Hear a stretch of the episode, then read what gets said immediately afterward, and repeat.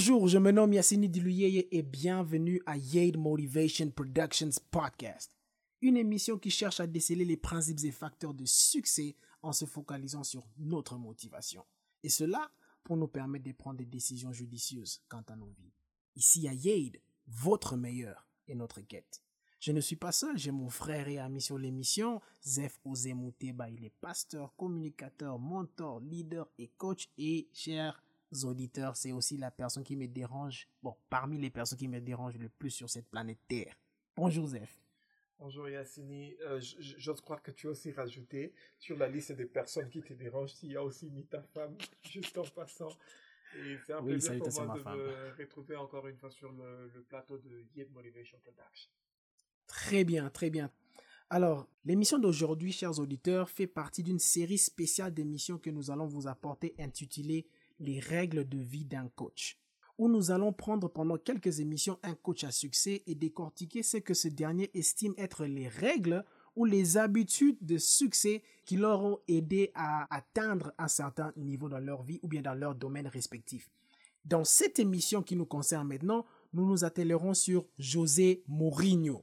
Oui, chers auditeurs, vous avez bien entendu, José Mourinho aussi connu comme The Special One. Né le 26 janvier en 1963 à Setúbal, il est un entraîneur de football portugais et il dirige actuellement l'équipe du Tottenham Hotspurs FC. Alors, juste pour nous donner un aperçu de ce qu'il a eu à réaliser, parmi ses prouesses, on peut compter qu'il a été quatre fois meilleur coach de club au monde, trois fois champion d'Angleterre, deux fois vainqueur de la Ligue des Champions, une fois vainqueur de la FA Cup anglaise, quatre fois vainqueur de la Coupe de la Ligue anglaise, trois fois champion d'Espagne, trois fois vainqueur de la Coupe d'Espagne, deux fois vainqueur de la Super Coupe espagnole, deux fois champion d'Italie, une fois vainqueur de la Coupe italienne, une fois vainqueur de la Super Coupe italienne, deux fois champion du Portugal, deux fois vainqueur de la Coupe du Portugal, une fois vainqueur de la Coupe UEFA, une fois vainqueur de la Ligue Europa, une fois vainqueur de la Super Coupe de l'UEFA, deux fois vainqueur de la Super Coupe portugaise et deux fois vainqueur de la Super Coupe anglaise. Cet homme est considéré comme l'un des meilleurs tacticiens et entraîneurs de sa génération. Zef, est-ce que tu as entendu ce palmarès? Waouh, je me demande comment est-ce qu'on peut arriver à avoir autant de prouesses. Plus d'une vingtaine de coupes, donc il a réalisé des grands exploits et chers auditeurs, je ne sais pas pour vous, mais je pense que lorsqu'on voit ces palmarès, je pense qu'il y a quelque chose qu'on peut apprendre de cette personne parce que comme Jim Rohn l'avait dit un jour, le succès laisse des indices. Exact. Alors Zef, est-ce que tu peux déjà nous introduire avec la première règle de José Mourinho?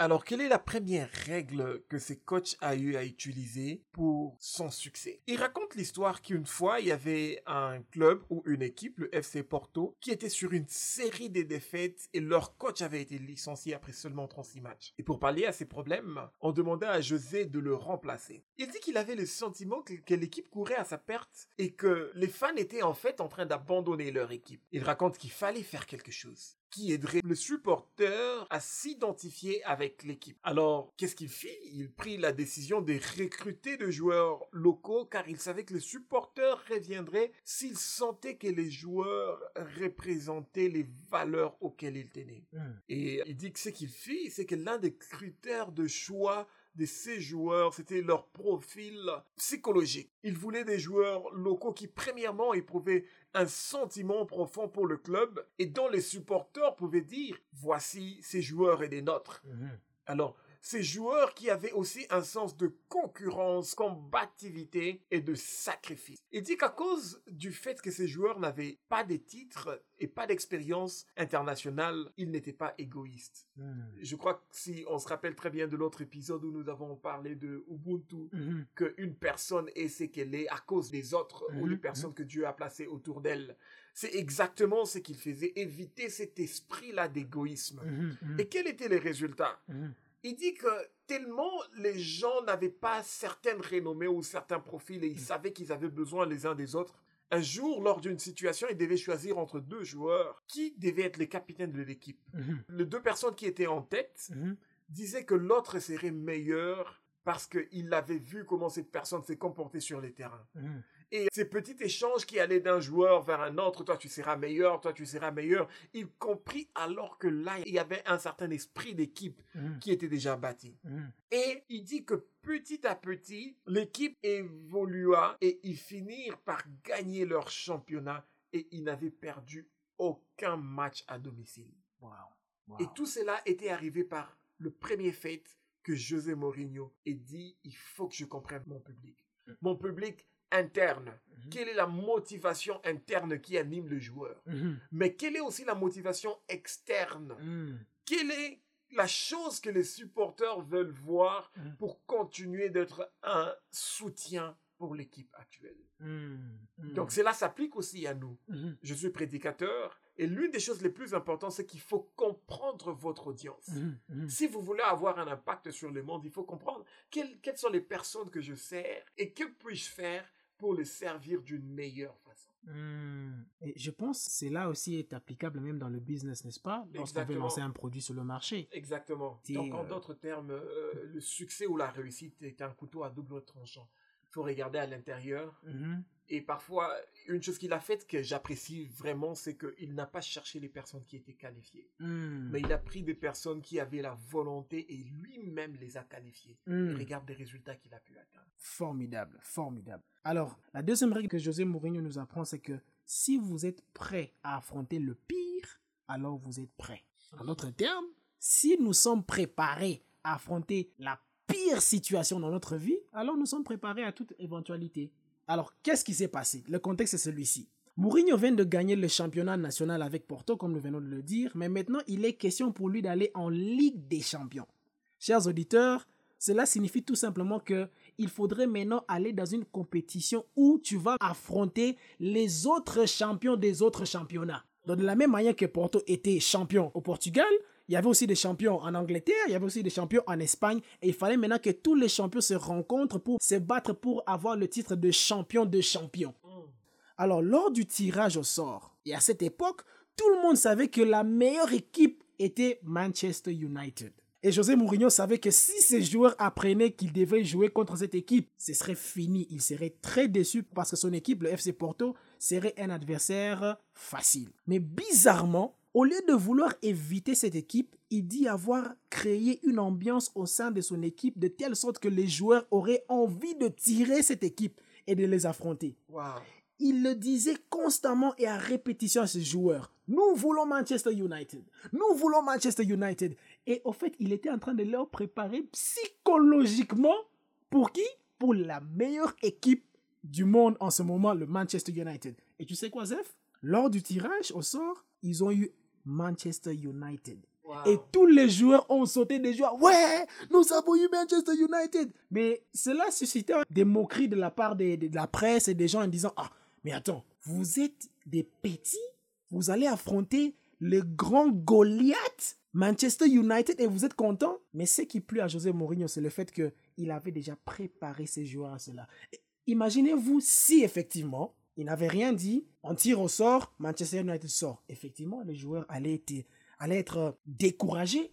On vient à peine de gagner quand même le championnat de notre pays, mais maintenant affronter maintenant la meilleure équipe du monde, mais non, ça va, ça va pas quand même. Mais il leur avait déjà préparé psychologiquement.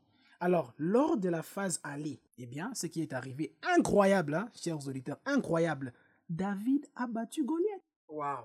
Et il a battu Goliath à cause du fait que les joueurs étaient déjà tellement enthousiasmés et préparés pour le pire. Mais cela n'était que la phase aller, car il fallait maintenant procéder à la phase retour sur le terrain de Manchester United.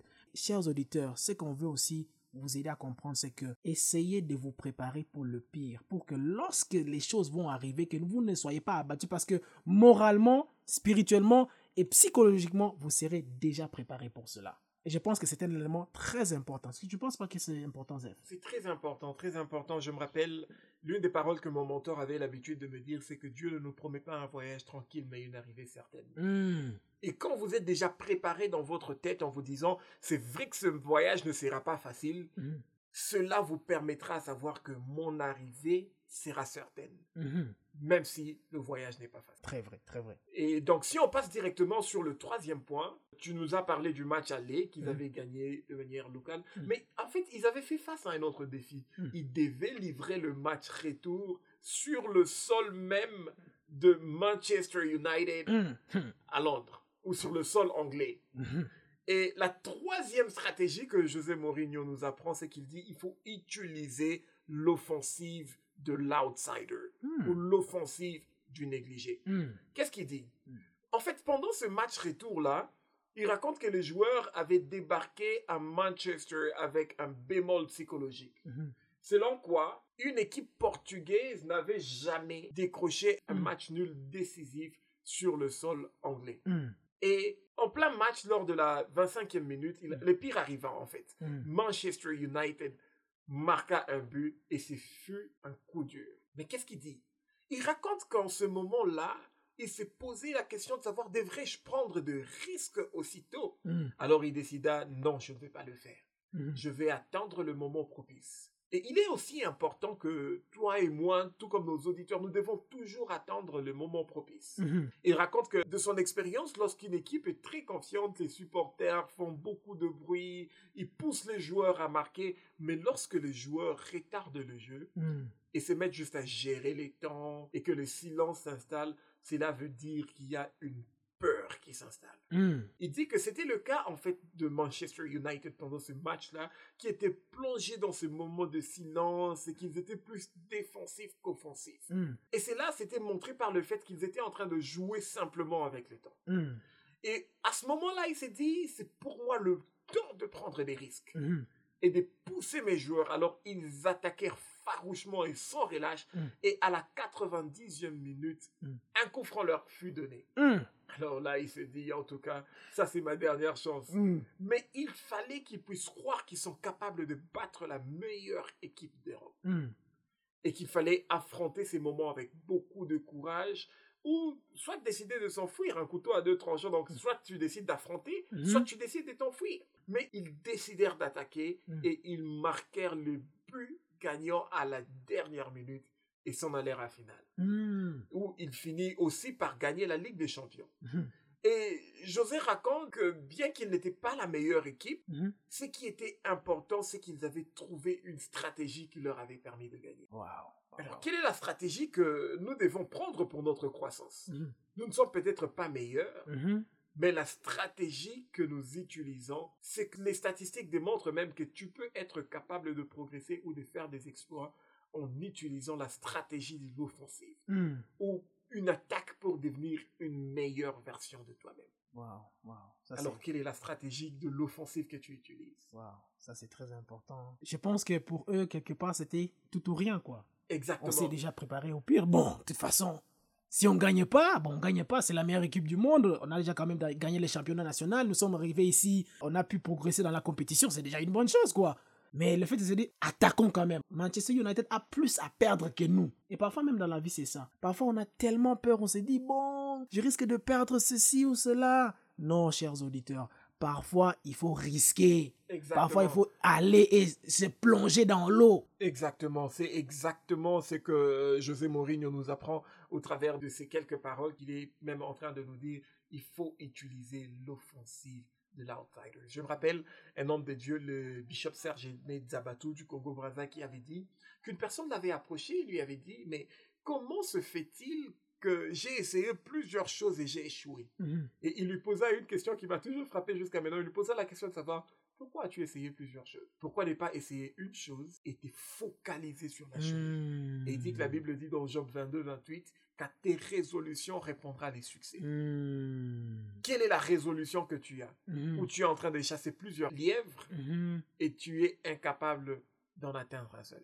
Waouh, waouh, waouh. Et ça me fait penser à, ce une déclaration qu'a fait E.T. Thomas, qui est un grand motivateur, qui a dit un jour que lorsque tu es en train de chasser deux lièvres à la fois, tu ne peux pas les attraper tous les deux. Soit tu vas te focaliser sur un objectif et tu vas te donner à fond. Mais lorsque tu en as plusieurs devant de toi, tu te dis, bon, si ça, ça marche pas, je vais faire B. Si B ne marche pas, je vais faire C. Si C ne marche pas, je vais avoir D. Non, non, non, non, non, non.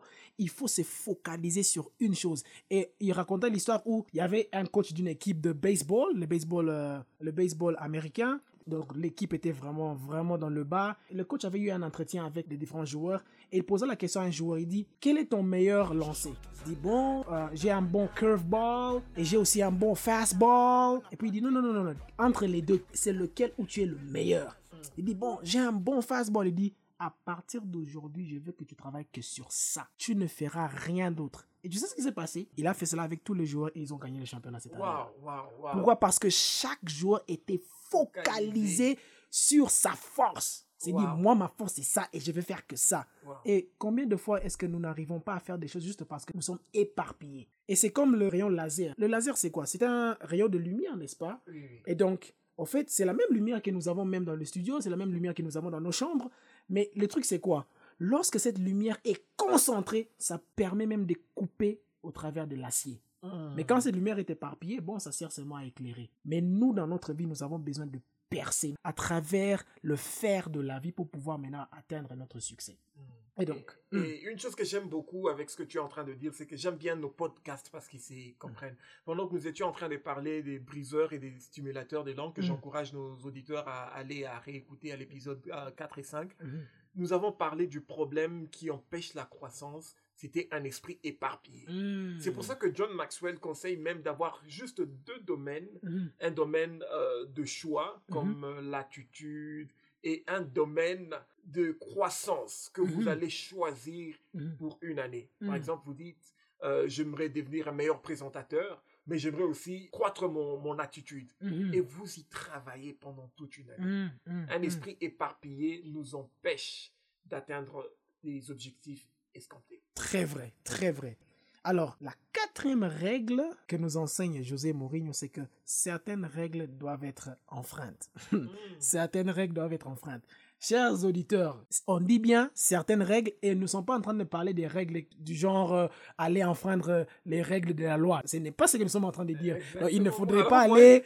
Personnellement, c'est ce à quoi j'étais en train de penser. Alors, peux-tu bien nous élaborer un tout petit peu Parce que j'ai toujours su qu'on enfreint jamais les Ah, règles. voilà, voilà, tout à fait. En fait, qu'est-ce qui est arrivé? Après avoir quitté le FC Porto, José Mourinho est embauché par une équipe d'Angleterre qui s'appelle Chelsea. Une très grande équipe en Angleterre. Huit mois après, José Mourinho fait une déclaration un peu euh, bizarre où il dit que lors d'un match contre FC Barcelone, il déclara que non, le coach de FC Barcelone est allé voir l'arbitre pour le soudoyer à donner un carton rouge à l'un de ses joueurs en la personne de Didier Drogba qui était un très grand joueur aussi pour l'expulser du match. Donc la FA dit en tout cas ça c'est une déclaration qu'il ne fallait pas faire. Ce n'est pas honorant pour toi en tant que coach de faire une telle déclaration sur un autre coach. C'est vraiment pas éthique.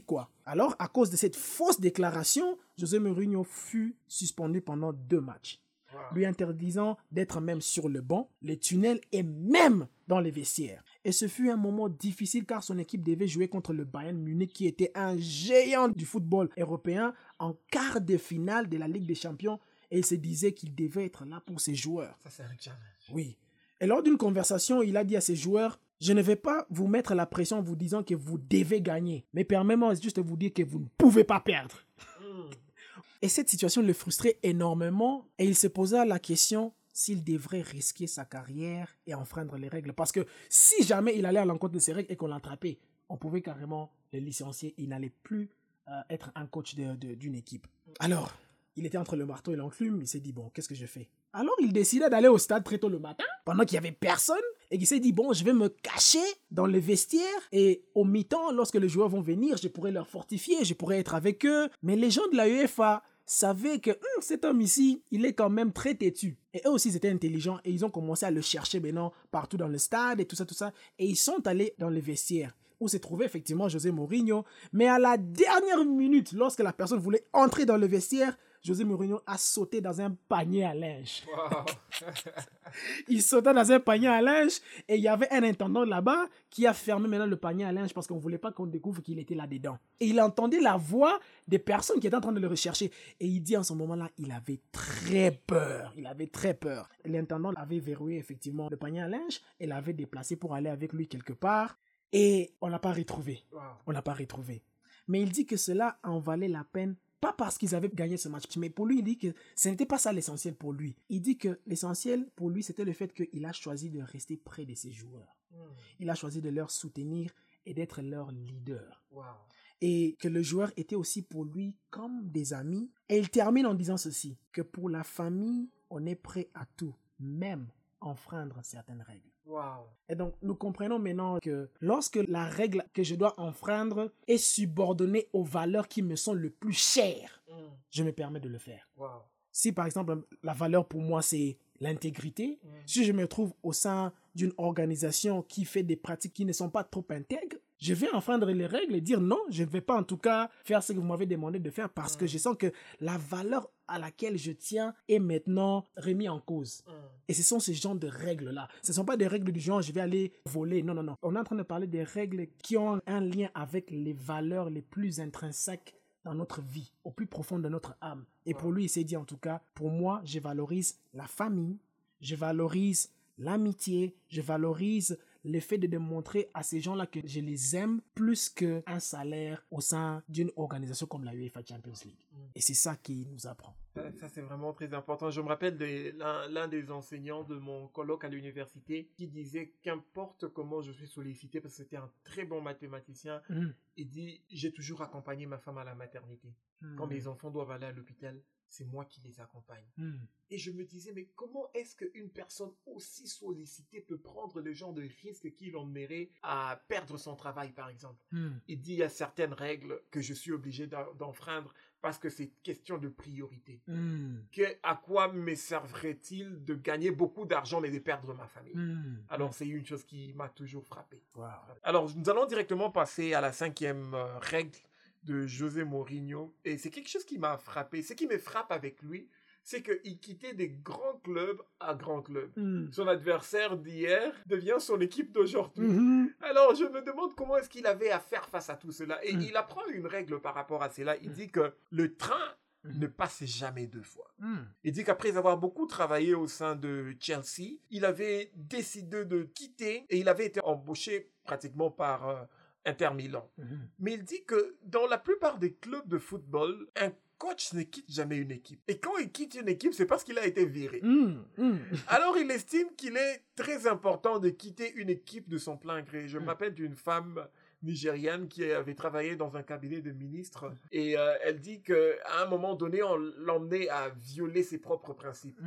Et elle dit une parole qui m'a vraiment frappé. Il dit Sometimes exit brings respect and maintains the relationship intact. Mhm. Mhm. Parfois, quitter, en fait, ça laisse un certain respect Mhm. et ça permet à ce que certaines relations puissent rester intactes.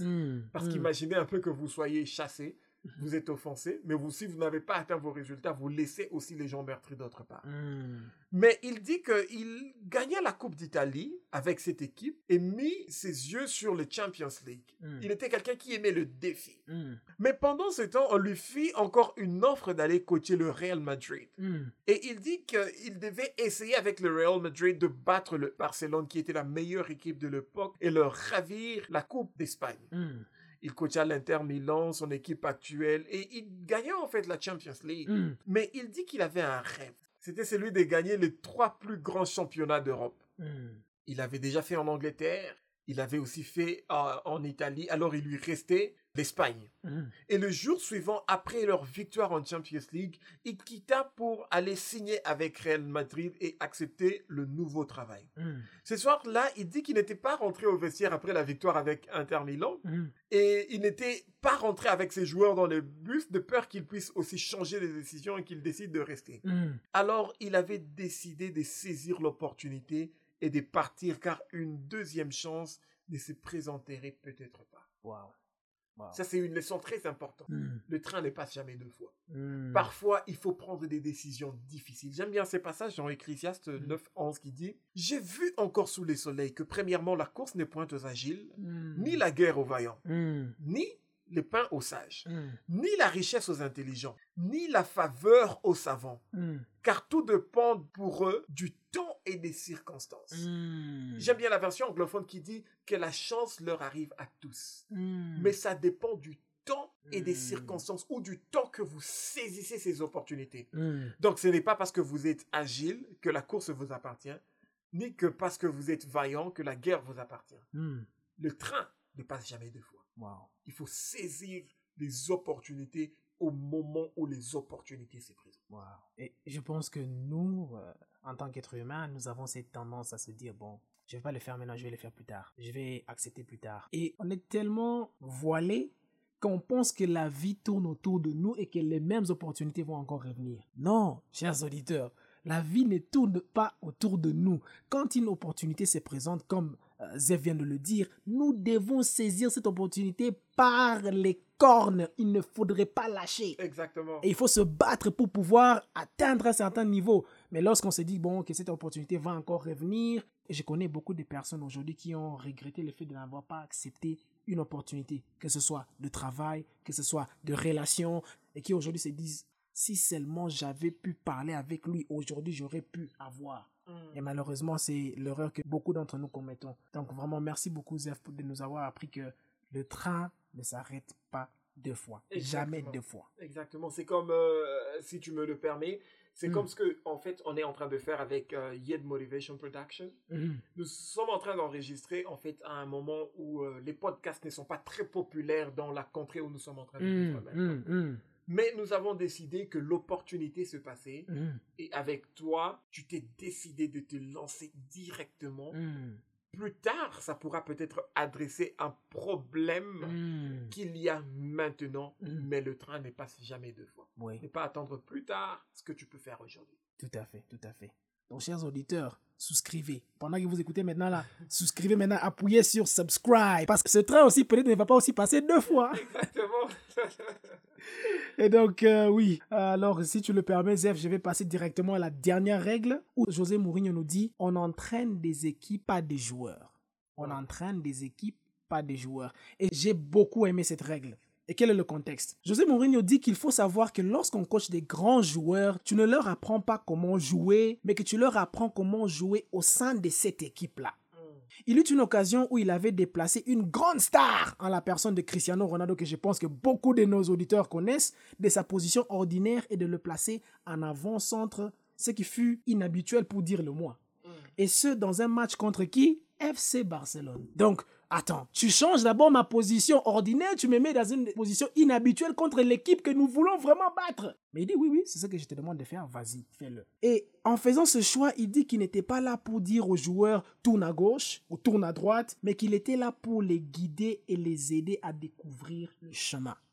Qu'il n'était pas là pour prendre des décisions à leur place. Cristiano a pu trouver son chemin et il a marqué le but gagnant en battant le FC Barcelone et gagné la Coupe du Roi qui n'ont pas gagné depuis, écoute bien, hein, depuis 18 ans. Waouh. Ça faisait 18 ans que Real Madrid n'avait pas gagné la Coupe du Roi. Et il dit que les joueurs peuvent avoir des talents exceptionnels, mais que sans l'équipe, ils ne peuvent pas exprimer tout leur potentiel. Waouh, quelle leçon très importante. Oui, et il dit que je ne coach pas des joueurs de football, mais je coach des équipes de football.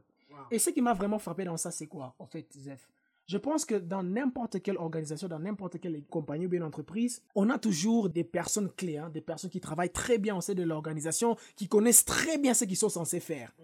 Mais si moi, en tant que leader, je devrais aller vers eux pour leur dire faites A, faites B, faites C, faites D, jusqu'à Z, au fait, je ne serais pas vraiment en train de leur aider à donner le meilleur d'eux-mêmes. Parce que, au fait, je les ai recrutés parce qu'ils savent très bien faire ce qu'ils sont censés faire. Mm.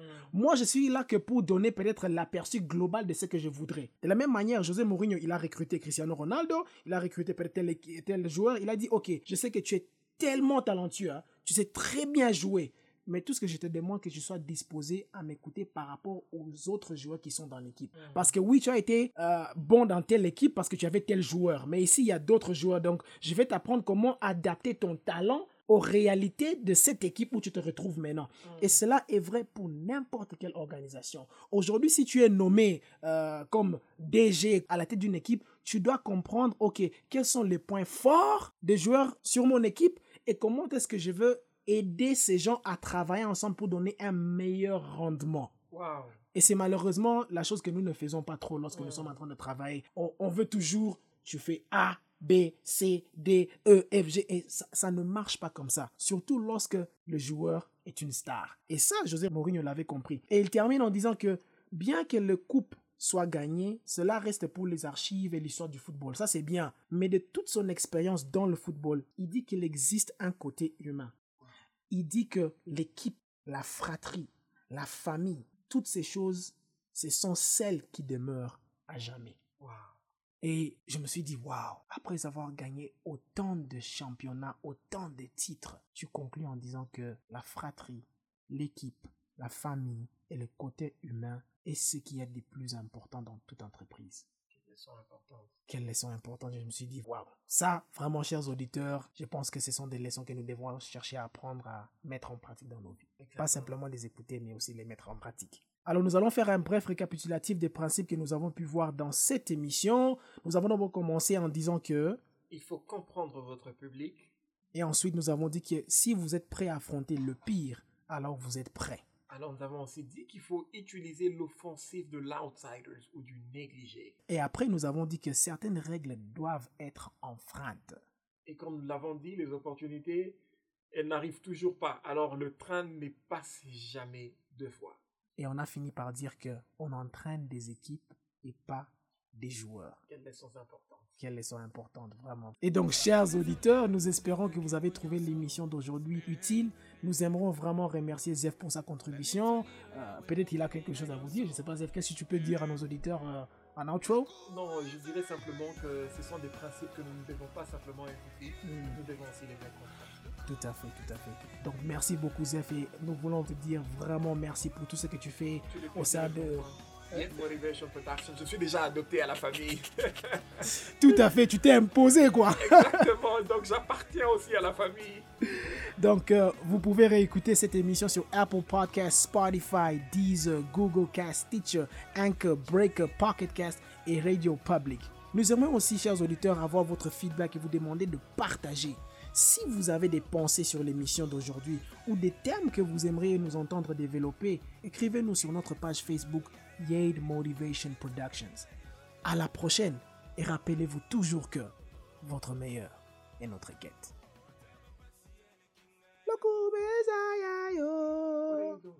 What do you mean what I'm doing? Oh. Yay Motivation Productions on the go.